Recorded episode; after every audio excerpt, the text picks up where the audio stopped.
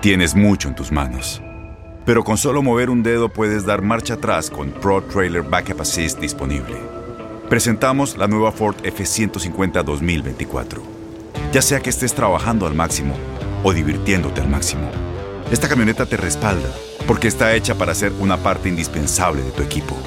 Fuerza así de inteligente solo puede ser F150. Construida con orgullo Ford. Fuerza Ford. El fútbol americano de la NFL tiene su espacio en Tu DN Radio, Tu Zona Roja, donde analizamos, platicamos, debatimos todo lo que rodea al deporte de los emparrillados.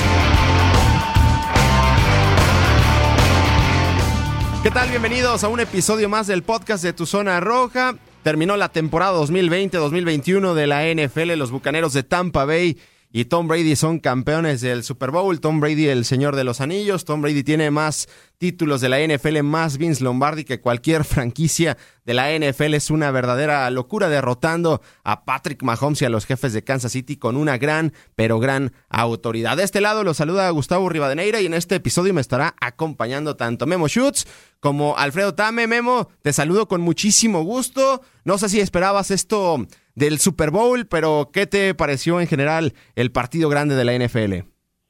Mi querido Gus, ¿cómo estás? Fuerte abrazo y también para mi querido Tamedamos, eh, la verdad un privilegio el poder estar con ustedes y vaya super domingo que vivimos, en donde todos teníamos la esperanza de que las ofensivas iban, iban a ser espectaculares y que iban a llamar mucho la atención, pues nos dimos cuenta, y es lo que veníamos platicando, que el tema de la línea ofensiva de los Kansas City Chiefs era una situación que le iba a afectar, pero no, la verdad, no pensé, yo creo que nadie, nadie, nadie pensamos que, que, de, al grado que vimos que solamente tres, tres, tres defensivos de Tampa Bay le estaban llegando a Patrick Mahomes, vaya, estuvo bajo asedio en todo el partido. Y otro mariscal de campo, el quien tú me digas, incluyendo a Tom Brady, lo hubieran capturado 852 veces. La verdad, Mahomes hizo, hizo demasiado con el poco tiempo que tuvo, inclusive hoy, hoy se, se, dio a conocer también eh, un video en donde pues escuchan los audios, que también es muy famoso escuchar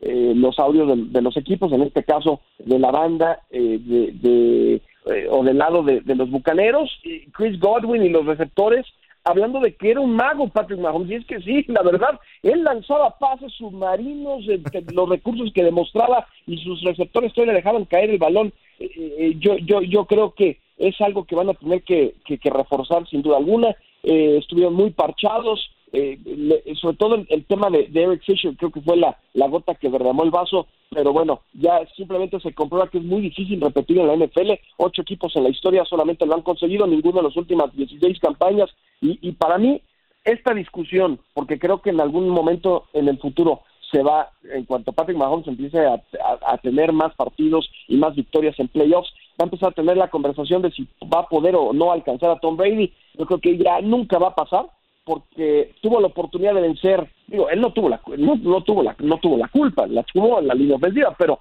tuvo la oportunidad de vencer a Tom Brady, la estafeta no se pudo pasar, eh, se mantiene Tom Brady como el mejor desde mi punto de vista todos los tiempos, y bueno, pues Mahomes ahora a remar contra corriente y, y a seguir ganando, ¿no? Que con tan solo 25 años de edad, yo creo que tiene todavía mucho que demostrar. Sí, lo de Eric Fisher fue una baja sensible para el conjunto de, de Kansas City. De hecho, eh, Mahomes a lo largo de, su carrera ha perdido solamente cinco partidos. En cuatro de ellos no estuvo Eric Fisher. O sea, el 80% de sus partidos que ha perdido Mahomes en la NFL es sin su tackle izquierdo, el que le cuida al lado ciego, y es para que le den valor a las líneas ofensivas, porque para mí es lo más importante que hay en un equipo de, de la NFL. Y del otro lado, saludo con muchísimo gusto a Alfredo Tame. Bienvenido, Tame. ¿Qué te pareció este partido grande de la NFL? ¿Te quedó a deber?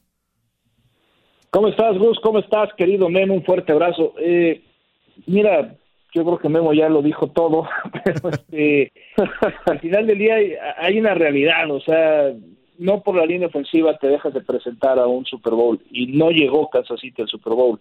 Eh, sí es cierto, fue complicado, pero me parece que nunca hubo ajustes, que nunca hubo forma de poder hacer un equipo competitivo. Es la primera vez en la historia que, la segunda vez en la historia que pierde eh, Patrick Mahomes por una diferencia de dos dígitos y, bueno, la primera, recordemos, fue justa, más bien mayor a, dos dígitos.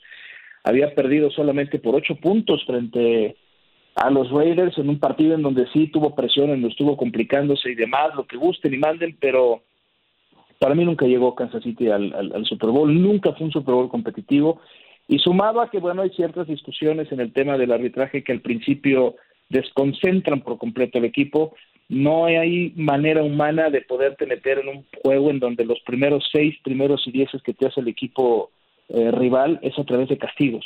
No te puedes meter al partido. No se metieron mentalmente, no se metieron físicamente, no se metieron emocionalmente. Y bueno, pues después todo lo que hace Patrick Mahomes para poder ser un poco representativo, pues hay que alabárselo, pero pues es eh, mi, mi desgracia de este Super Bowl en donde la expectativa era tan grande es que nunca hubo una competitividad, nunca hubo un equipo que a, quien combatir y, bueno, pues hace su parte Tom Brady con, con todo lo que es alrededor de, él. La defensa para mí seguirá siendo eh, el MVP de la postemporada y el equipo verdaderamente MVP que merecía el, Super Bowl. Obviamente, pues todo se va con lo que representa Tom Brady, el legado y la historia y el GOAT y demás. Pero la verdad es que qué defensa, ma. Impresionante y además con un promedio de edad de 23 años eh, habla mucho de un buen trabajo.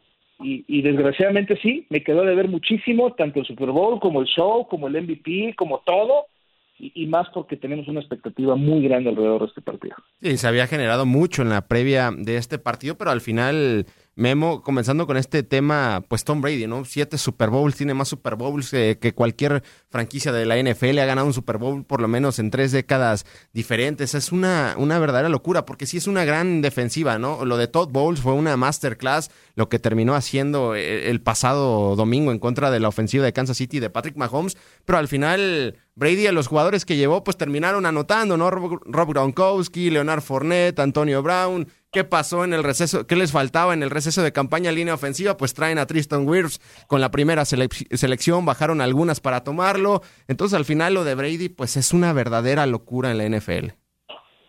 Sí, de acuerdo, y el regreso de Vita Vea, que después de la fractura en, el tobillo también ayudó muchísimo a esos frontales y y, y, tocaste un punto que para mí, antes de entrar de lleno con lo de Tom Brady, hay que destacar. Para mí, el mejor coordinador defensivo de la NFL se llama Todd Bowles, y yo no sé cómo no le dieron la oportunidad para regresar a ser entrenador en jefe, porque los ajustes, él, usualmente lo que, eh, lo que realmente se le alaba para la gente que sabe es los ajustes que hacía usualmente al medio tiempo, es decir, el plan de juego que presentaba el rival, pues, más o menos ahí la llevaba Tampa Bay, pero al descanso él ya sabía exactamente qué iba a aplicar para el tercer cuarto y ahí es cuando en, el tercer y cuarto cuarto Tampa Bay arrasaba con, con los oponentes, ¿no? Eh, había un dato escalofriante que en el cuarto cuarto eh, Jason Pierre-Paul es el eh, mayor cazacabezas de la liga, tenía siete y los que le seguían era Shaquille Barrett.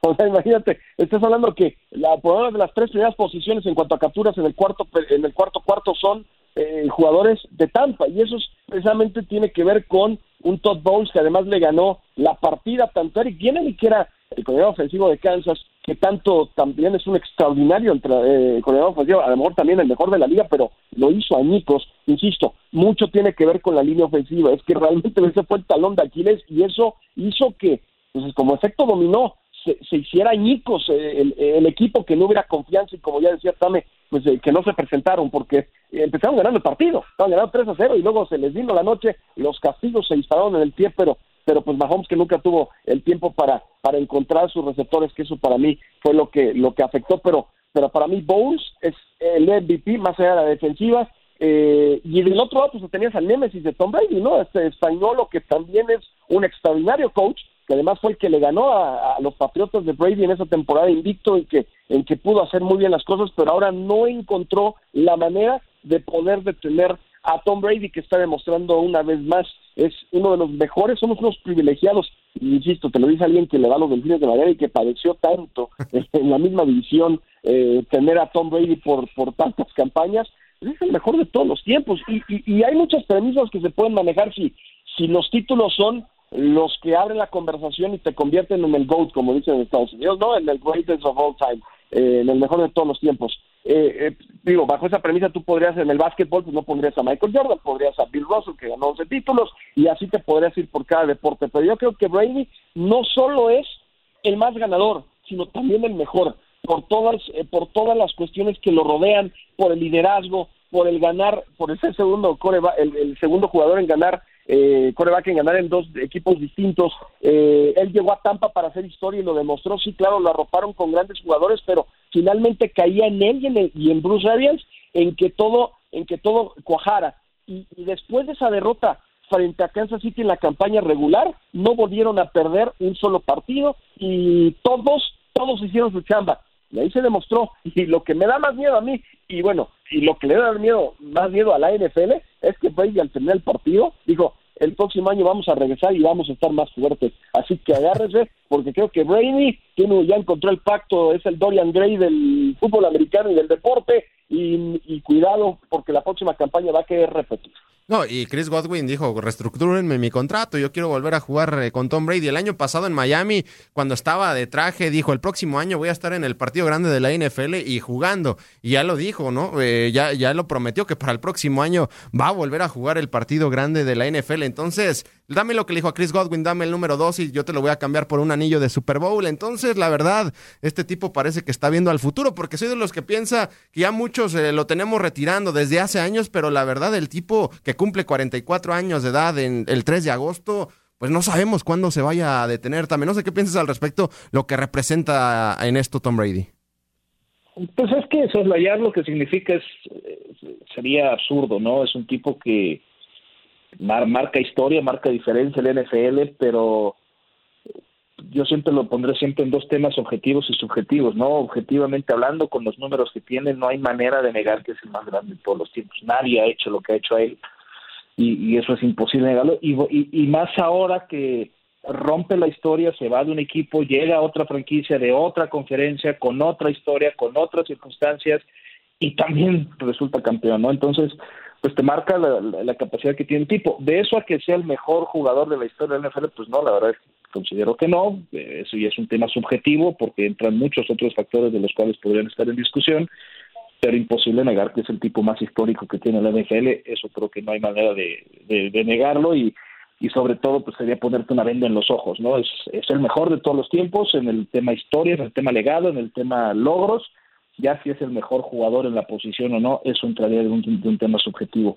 Eh, y, y, lo que viene es un hecho, ¿no? Me parece que, como te decía, una defensa que tiene un promedio de 23 años de edad habla mucho de lo que puede llegar a ser. Una ofensiva que sí ya está un poquito más eh, veterana, pero al final del día, si hay reestructuración, podría ser interesante. Lo que llama la atención es que solamente tienen 223 mil dólares en el tema del, del tope salarial. Entonces, sí tendrían que haber mucha reestructura, sí tendría que haber mucha confirmación. Y hay que recordar que pues un poquito de lo que justamente para mí, de lo que más le he valorado y he admirado a Tom Brady, es que cuando él se sienta a hablar de los contratos es, a ver, págame menos, pero tráeme mejor. Y, y págale más a los demás para que podamos ser un equipo competitivo. Esa ha sido una visión de negocio por parte de Tom Brady dentro de su carrera. Entonces, no dudo que venga a tratar de, de establecerla por acá. Lo que es una realidad es que creo que vienen competitivos muy grandes, eh, corebacks competitivos muy grandes dentro de la NFL. Están creciendo muchos corebacks de, de, forma prudente, vienen unas buenas generaciones. Y entonces, hoy que el fútbol americano se ha basado tanto en que las ofensivas produzcan y las defensas hagan su chamba cuando tienen que hacerlas, ya no es de que las defensas ganan campeonatos y demás, sino que son los momentos particulares para que la defensa tenga que hacerlo como lo hizo en esta postemporada la defensa de los Buccaneers. Yo creo que, que la, lo que viene con los nuevos corebacks, con las nuevas generaciones, particularmente en la conferencia americana, va a ser muy difícil. Ahora, de eso a que podamos volver a ver una final de conferencia, me quedaría muy claro que es sumamente posible porque sí en la conferencia nacional empieza a haber ya una carencia de corebacks, empieza a haber una carencia de, de nuevas generaciones y esto no le afecta a Tom Brady. Ya nos demostró que la edad es un segundo factor, pero sí creo que, que con la conferencia americana viene un crecimiento significativo en donde el mismo Mahomes tendrá que seguir mejorando, tendrá que seguir rodeándose de mucho mejor talento porque la competencia en la conferencia americana va a estar interesante. y en la conferencia nacional, ¿cuánto en los últimos 10 años? No, es la temporada de Rogers, es la temporada de Breeze, la temporada de Wilson y llega Brady en su primer año Super Bowl y no, y lo termina ganando. Y ese tema que toca Tame Memo es muy interesante porque al que voy, al tema que voy es Patrick Mahomes. En la conferencia americana es una locura, ¿no? Eh, Justin Herbert, que lo va a tener de, rival divisional. Joe Burrow, que esperemos que regrese saludable. Tienen a Lamar Jackson, que es un eh, muy buen mariscal de campo. ¿Qué va a pasar con Joe Burrow? Trevor Lawrence también va a caer a la conferencia americana. Entonces, si Mahomes, su objetivo es ganar en la NFL, ganar Super Bowls y tratar de igualar lo que hizo Tom Brady, pues creo que tiene que tomar el ejemplo de reestructurar contratos para que jugadores puedan llegar a, jugar con él, estar rodeado de superestrellas, porque ya nos dimos cuenta que solo no va a ganar, por más de que Mike Evans y Chris Godwin digan que es un mágico, pues la, verdad, por más que, tenga ese talento, si no tiene talento alrededor, pues no va a ganar, sobre todo en esa conferencia americana que es bravísima. no se te olvide de Sean Watson y Tua Tagovailoa, que hay que ver también cómo se desarrolla, porque tienen tienen ahí tanto talento joven en esa posición de la conferencia americana que sí da miedo para las próximas. Bueno, ¿y, qué te digo del señor que está en Búfalo, no? Digo, Joe Shall, no, se me escaparon todos. Sí, no, es que prácticamente todos los equipos tienen un mariscal de campo franquicia. De hecho, son pocos los que no lo tienen. Y habrá que ver qué pasa con otras escuadras como Indianápolis. Indianápolis tiene un equipazo y que solo le falta un coreback. Entonces, tampoco me, me sorprendería que alguien muy bueno de, la, o de los restantes que quedan en la conferencia nacional terminen en la americana. Habrá que ver, inclusive que el propio Rogers en algún momento termine con los Patriotas, como se ha especulado, o que pase algo como Carson Wentz también, que, que es un buen coreback, la verdad que ha tenido malas campañas en las últimas dos, pero que también podría terminar con, la escuadra de Indianápolis o, inclusive con el equipo de Inglaterra. Habrá que ver qué es lo que pasa, pero no solamente quería agregar antes de pasar a, otro tema, me quiero Gus y Tame, lo, de Tom Brady, es que, insisto, sí, claro, subjetivo y entiendo lo que dice de Tame, eh, que es eh, que, que, en cuestión objetiva, pues no puedes negar lo que ha conseguido, pero es una cuestión de gusto, ¿no? Yo te yo, para mí, para mí, te digo, yo, en cuanto a talento, para mí mejor siempre es Dan Marino. En cuanto a talento, unos están a decir que yo Montana y otros te dirán que Peyton Manning, y pues también tiene que ver con, con que es algo generacional. Pero lo de Tom Brady en su primera temporada ya igualó lo que ya, los, que a los que estaban platicando. Su primera temporada en la Conferencia Nacional ya tiene los mismos títulos que Aaron Rodgers, que Russell Wilson y que Drew Brees. Es increíble. Gente que estuvo toda su vida prácticamente en la Conferencia Nacional y ya tiene lo mismo que las leyendas. Y además, si tú divides, porque hay que recordar que Tom Brady ya ganó su partazón en tres décadas distintas. Es que no solo es el éxito y el talento, sino que también la longevidad. Entonces, si tú divides en tres la carrera de Tom Brady, muy probablemente las tres estarían ingresando al Salón de la Fama, porque tienes lo que hizo en la década de los en, su década de los 20 en cuando apareció en tres supertazones, ganó tres títulos y además tuvo un MVP. Luego te vas a su década de los 30, donde estuvo, tuvo cuatro apariciones de Supertazón, ganó dos títulos y también fue una vez MVP. Y ahora en tres años tan solo, en su década de los 40, que no sabemos hasta cuándo va a llegar, inclusive podría pasarse al quinto piso, pero ya tiene tres apariciones de Superdomingo, ya levantó en dos ocasiones el trofeo Vince Lombardi y también ha sido en una ocasión MVP. Es una locura lo de Tom Brady, es que insisto, eh, lo puedes amar o odiar, pero es innegable que ha transformado el fútbol americano profesional como lo vivimos en estos momentos. Lo único en lo que te quiero debatir un poco, mi querido Memo, es en el tema de, que todo se le atribuye a Tom Brady y, y dónde queda mi subjetividad o mi objetividad. Es en donde qué hubiera pasado si la línea ofensiva de los Chiefs hubiera sido la línea ofensiva de los Buccaneers este, este Super Bowl. Hubieran fracturado en la segunda jugada Tom Brady creo que una de las grandes cualidades de Tom Brady es saberse rodear y saberle pedir a sus coaches y que sus coaches hayan sabido invertir en una extraordinaria línea ofensiva para darle protección. Las únicas tres temporadas en donde no tuvo una línea ofensiva elite, en una lo fracturaron y en dos perdió el Super Bowl. Eso es algo que, que, creo que vale mucho la pena resaltar los escoltas que ha tenido Tom Brady son verdaderamente quienes le han permitido ejecutar su fútbol americano. Lo vimos con Mahomes. Si no tienes la protección necesaria, por más de que te llames Mahomes, por más de que te llames Tom Brady, no vas a poder ejecutar. Y eso es mucho de lo que le ha pasado a varios corebacks con una gran historia, con una gran posibilidad de ser nombre en la NFL que desgraciadamente no tienen lo básico, lo esencial para poder ejecutar el fútbol americano, que es que te protejan y, poder sobresalir. Esto para mí es la clave del éxito de Tom Brady en sus 21 temporadas. ha tenido extraordinarios, extraordinarios escoltas que le han permitido ejecutar. Pero entonces acá, Memo, la, la, la situación es de que se le dé el valor a las líneas ofensivas, porque volteamos a ver los últimos equipos que han ganado el Super Bowl, han tenido eh, buenas eh, líneas ofensivas, ¿no? O sea, Nueva Inglaterra hace tiempo, eh, Denver, imagínate, ganó con, con, Peyton Manning que no se podía mover, Russell Wilson y Seattle tenían una de las mejores líneas ofensivas en ese momento y, que por cierto ya salió a, a, decir que, que, le han pegado muchísimo. Entonces, Memo, el valor de, de las líneas ofensivas después de ver lo que sucedió el pasado domingo debe de elevarse cada vez más, ¿no? Sí, y que no solo es un jugador el que gana los partidos o que levanta los trofeos, sino que es un trabajo en equipo y sí puedes tener un fuera de serie, como estamos viendo Patrick Mahomes, que en cuanto a talento yo creo que es el coreback el que más tiene en estos momentos en la liga, pero si no tienes una gran línea ofensiva, si no tienes un corredor que ha sido consistente, si no tienes un perímetro que te esté ayudando, eh, no una defensiva que pueda que pueda eh, robar balones y que también pueda capitalizar, pues está frito. Es, es, es, un, es un conjunto de situaciones que tienen que, que, eh, cuajar y que finalmente se demuestran en los títulos. Y por eso es tan difícil ganar consistentemente en la NFL. Pero bueno, eh, ya decía Tame que, él, que, que, es una cuestión que se ha sabido rodear. Pues sí, es una virtud que ha tenido Tom Brady, que ha tenido sus equipos y que además de que él es un fuera de serie, pues ha tenido escuadras que le han ayudado. Ahora, ojo, y además es la línea ofensiva. O sea, Brady tuvo unas campañas con Randy Moss y con Wes Welker y que, y Gronkowski y Aaron Hernández,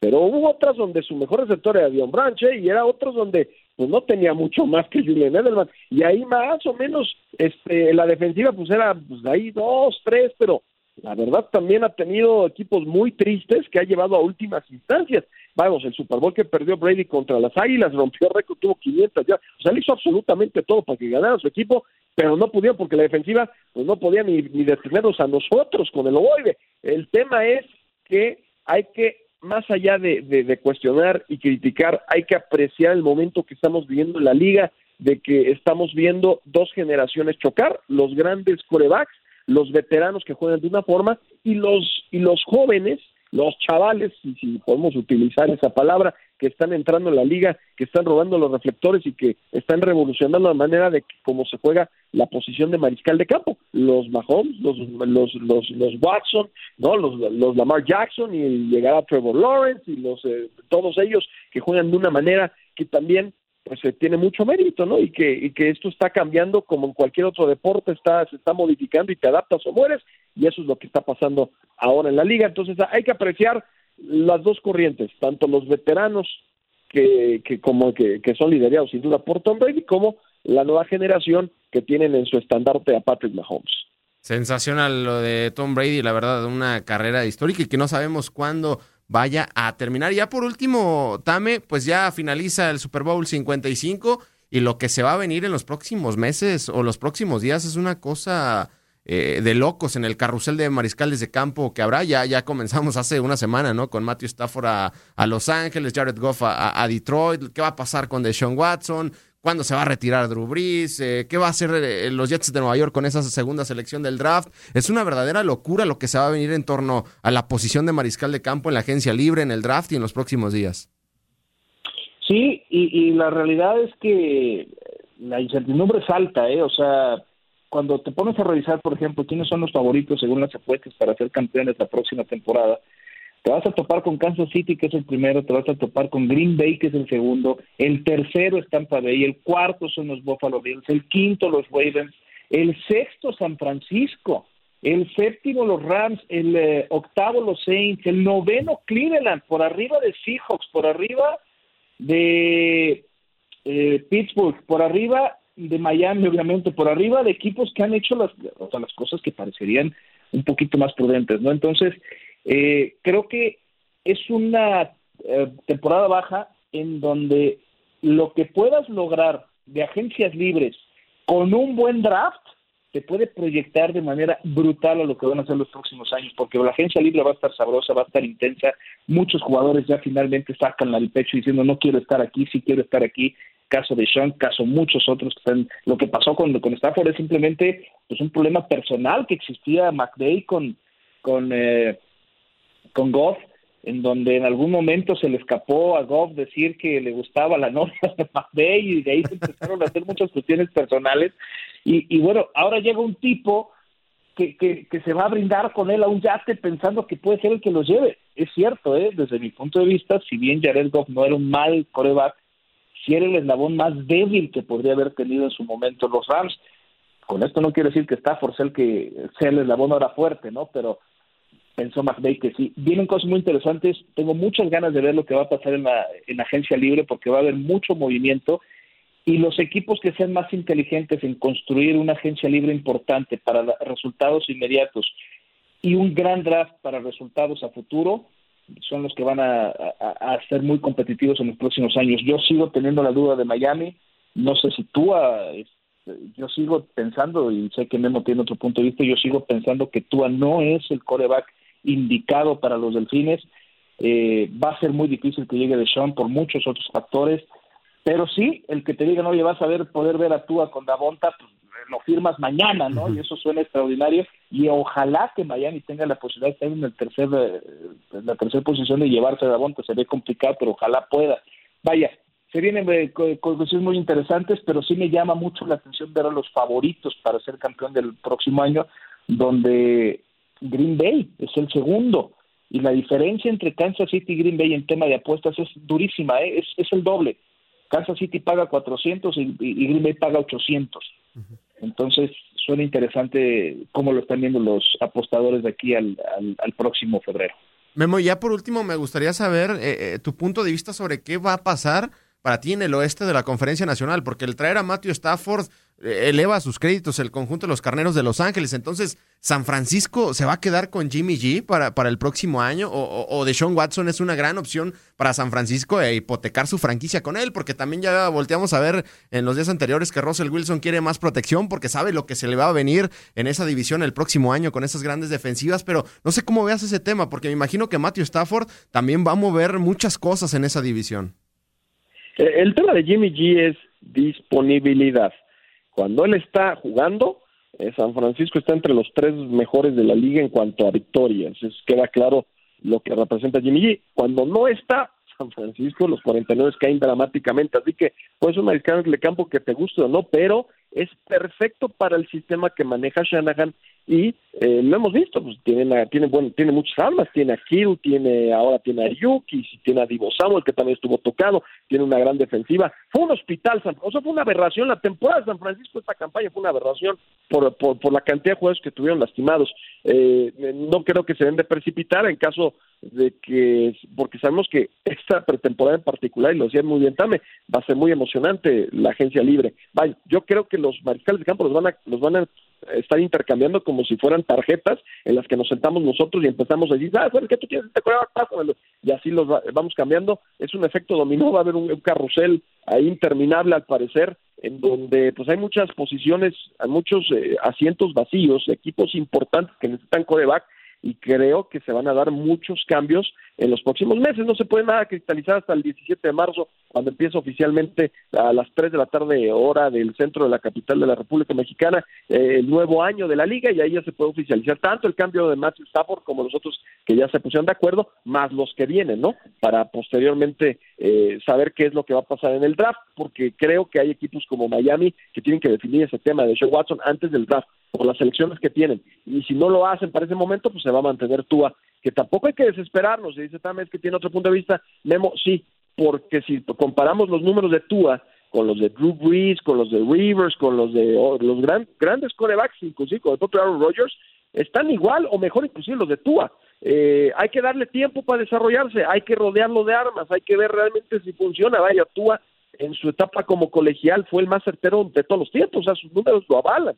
Eh, el, tema de las lesiones fueron lo que lo que mermaron sus últimas campañas, pero bueno, hay, no nos vamos tan lejos. Hace hace dos años el mismo Tame y todos los demás se subían en el tank for Tua y Tua era el fuera de serie y Tua era mejor prospecto que Trevor Lawrence y quien tú me digas, pues sí, hay que darle tiempo a ese Tua que, que, que creo que es un es, es alguien muy talentoso y que va a dar mucho de qué hablar, pero sí, hay que ver cómo Stafford, Stafford sigue siendo un muy buen coreback que creo que le va a ayudar muchísimo a la, escuadra de los Rams, que también están en una situación precaria por el tema del tope salarial, y no solo los Rams, sino todos los equipos de la liga, porque va a bajar dramáticamente. Estábamos en más de 220 millones de dólares y ahora va a estar alrededor de 180. Eso afecta mucho para, para, para firmar agentes libres y, creo que esta, esta agencia libre de, en particular, la de esta campaña, va a dar mucho de qué hablar y ahí vamos a definir realmente quiénes son los equipos contendientes para la siguiente temporada. Pero también acá la situación de Tua la, la comparaba, recuerdo en este espacio, pues el impacto que tuvo, no sé, Justin Herbert, ¿no? O Joe Burrow. O sea, ves eso y es por eso que me imagino que empiezas a dudar por Tua, ¿no? Yo, yo, mi, mi punto con Tua ha sido la incapacidad que mostró para la NFL. Eh, es, es mi duda.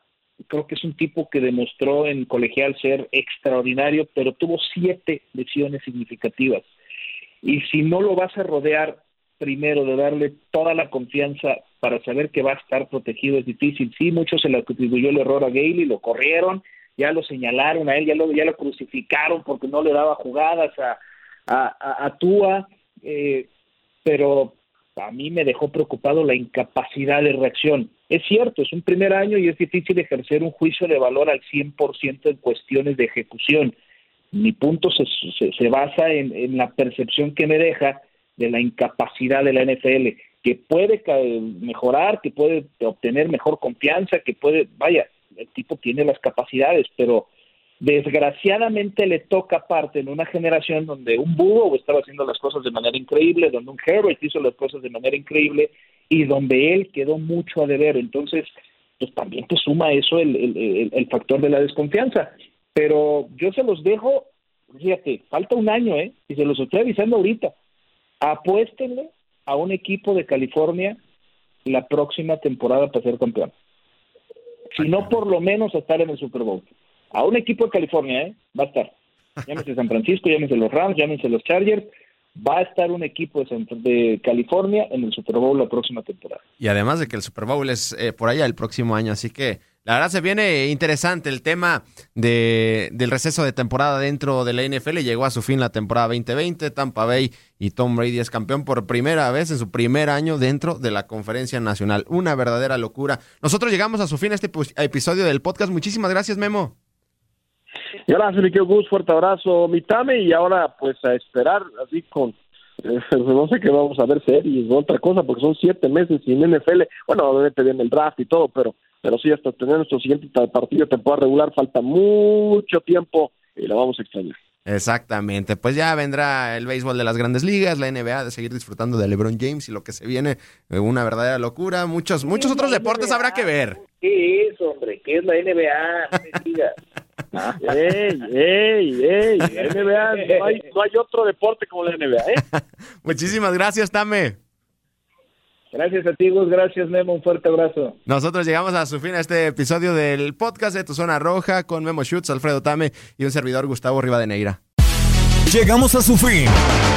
Pero te esperamos con más emociones en el siguiente episodio de Tu Zona Roja.